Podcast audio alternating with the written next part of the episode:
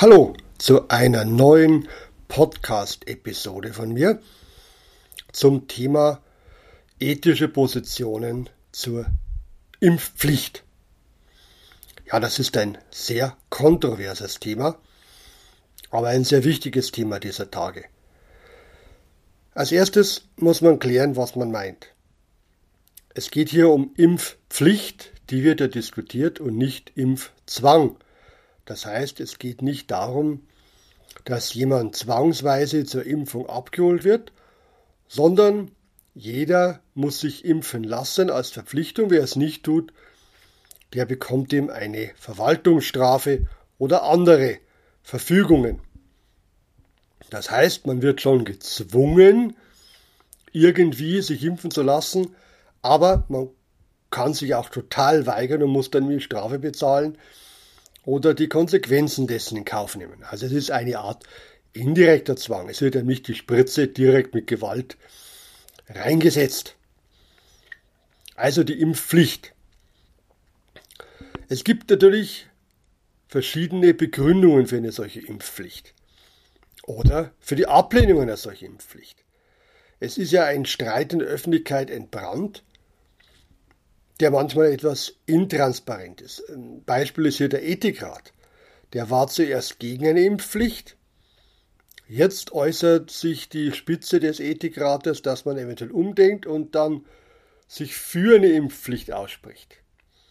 Von außen gesehen erscheint es jetzt natürlich sehr merkwürdig, wenn sich ein Ethikrat zuerst mit Begründung dagegen ausspricht und dann dafür. Als Außenstehender kann man den Eindruck gewinnen, das ist willkürlich. So ist es aber nicht. Denn es stecken dahinter mehrere oder zwei wichtige ethische Grundpositionen. Das eine ist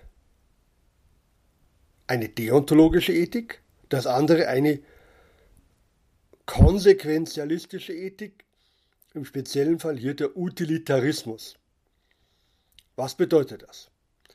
Deontologische Ethiken beruhen darauf, dass die Handlung an sich bewertet wird. Das heißt, es geht darum, die Handlung intrinsisch von sich heraus gut ist.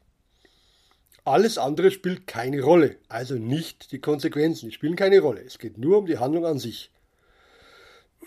Zum Beispiel sagt Kant ja, man darf nicht lügen. Lügen kann nicht zum allgemeinen Gesetz erhoben werden. Man darf auch nicht lügen, wenn ein Mörder vor der Tür steht und nach dem Opfer fragt, darf man nicht sagen, das Opfer ist nicht da. Man muss sagen, ja, das Opfer ist da, im Wohnzimmer sitzt es. Man darf nicht lügen, niemals. Egal welche Konsequenzen das hat. Das ist die ganz radikale Position eines radikalen, einer radikalen deontologischen Ethik. Der Utilitarismus hingegen strebt das größtmögliche Glück der größtmöglichen Zahl an. Das heißt, er geht, wenn man ihn radikal versteht, sehr stark auf die Folgen des Ganzen, der moralischen Handlung. Im ganz radikalen Sinne geht es nur um die Folgen. Es gibt jeweils natürlich zu allen Positionen abgeschwächte Varianten, die meist vertreten werden. Also eine radikale, eine deontologische Ethik ist genauso selten wie ein radikaler Utilitarismus. Das Beispiel von Kant dürften weniger unterschreiben. Die meisten würden sagen, ja, man darf dem Mörder eigentlich nicht erzählen, dass das mögliche Opfer drin ist. Aber es geht hier um die radikalen Positionen, weil da kann man es besser verstehen. Wenn man jetzt die Impfpflicht nimmt, dann kann man sagen, die körperliche Unversehrtheit des Menschen darf nicht verletzt werden, nicht tangiert werden von außen. Hier darf nicht eingegriffen werden vom Staat, von außen, das bestimmt jeder selbst.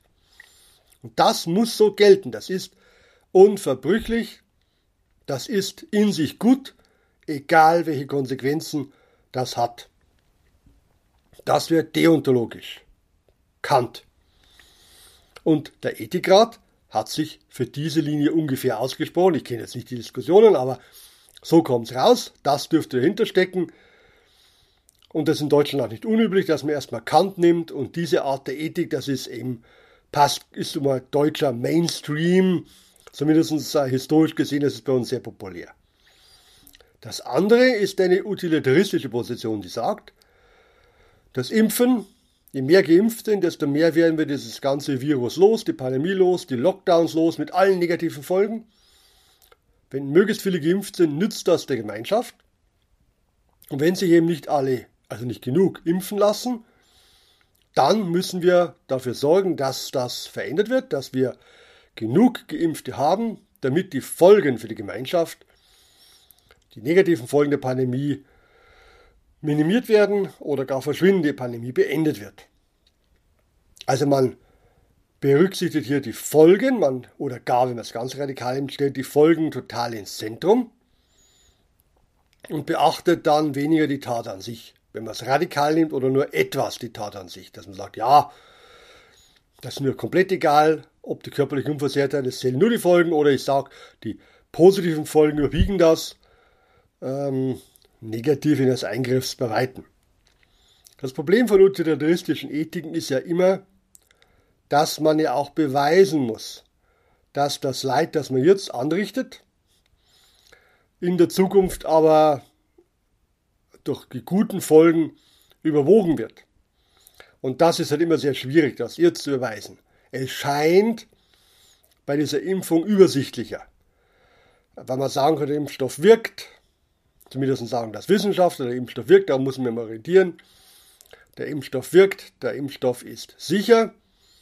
Und wenn das so wäre und die Wissenschaft sagt das, dann kann man das auch akzeptieren. Es zählen ja immer Studien und nicht Privatmeinungen. Wenn man als Politiker handelt, muss man sich an der Wissenschaft orientieren. Und dann könnte man aufgrund dieser Basis das auch so entscheiden, zu sagen, der ganzen Bevölkerung ist eine Impfpflicht zuzumuten. Aber grundsätzlich ist das natürlich eine der Achillesfersen des Utilitarismus, dass er belegen muss, dass seine Taten, die er vorschlägt, auch wirklich zum Nutzen der Mehrheit sind und das Übel, das er heute da anrichtet, äh, dann nur klein ist im Vergleich zum Nutzen, der daraus folgt. Während der, die deontologischen Ethiken natürlich sagen können, wir beurteilen die Tat an sich und da können wir jedenfalls sagen, dass die gut ist und über die Folgen können wir nichts aussagen. Das wissen wir nicht. Man merkt, dass natürlich die Extremformen beider Richtungen sehr, sehr schwierig sind. Also wenn jemand überhaupt keine Folgen berücksichtigt, da wird jeder mit gesundem Menschenverstand sagen, das kann ja eigentlich gar nicht sein, dass man gar nicht die Folgen berücksichtigt. Wenn man nur auf die Folgen geht und egal was heute passiert, das ist auch sehr extrem. Aber dann kann man es gut deutlich machen. Das heißt, wenn wir jetzt wieder auf den Ethikrat zurückkommen, äh, der Ethikrat schwenkt dann, würde, wenn er es so macht, würde, ne, noch hat er es nicht gemacht, schwenkt von einer, Deont, von einer deontologischen Ethik zu einer konsequenzialistischen Ethik, zum Utilitarismus. Und das wäre transparent, wenn man das so machen würde, wenn man so sagen würde. Da würden die Leute verstehen, worum es geht.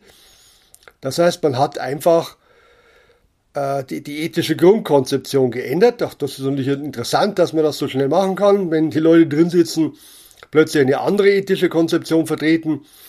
Aber gut, wenn man so begründen würde, dann wäre es wenigstens verständlicher und nicht so Black-Box-artig.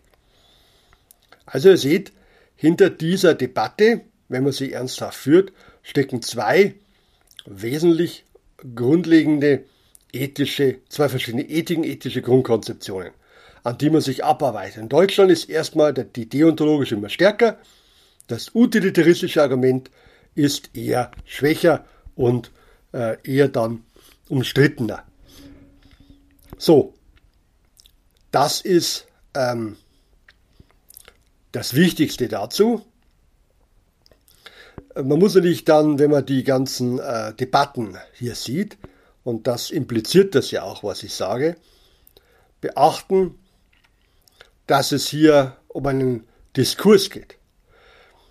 Das heißt, dass man den anderen nach ausreden lässt. Was mich ein bisschen stört, äh, ist einfach diese Unduldsamkeit, die inzwischen beide Lager erfasst hat, dass man dem anderen gar nicht mehr zuhört, dass der andere der Böse und der unkundig ist. Das gilt jetzt nicht nur von Seiten äh, des Staates oder auch der Impfbefürworter, der Impfpflichtbefürworter, aber auch natürlich von Seiten der Impfkritiker aus, die ja genauso unduldsam vorgehen, äh, wie sie es dem Staat und die Gegnern vorwerfen. Also eine Debatte macht ja nur, eine solche ethische Debatte macht ja nur Sinn, wenn man sich gegenseitig auch noch zuhört und ernst nimmt. Nur dann ist es ja noch eine Debatte, leben wir noch in einer Demokratie, wo sich die Seiten auch respektieren, denn das ist die Grundlage von Demokratie. Respekt, Diskussion und daraus folgt die Entscheidung. Denn was dann die Gesellschaft macht, das muss auch ausdiskutiert werden. Ihr seht ja, es gibt zwei ethische Konzeptionen dahinter, aber da kann keiner von oben verfügen, wir sind jetzt deontologisch oder wir sind utilitaristisch. Das muss man diskutieren, frei diskutieren, in gegenseitigem Respekt und da muss die Gesellschaft sich auf etwas verständigen. Es gibt nicht die Konzeption, die von vornherein wahr ist, sondern man muss das diskutieren. Zum Beispiel, wenn jetzt die Utilitaristen nicht beweisen könnten, dass das, was sie wollen, tatsächlich was bringt.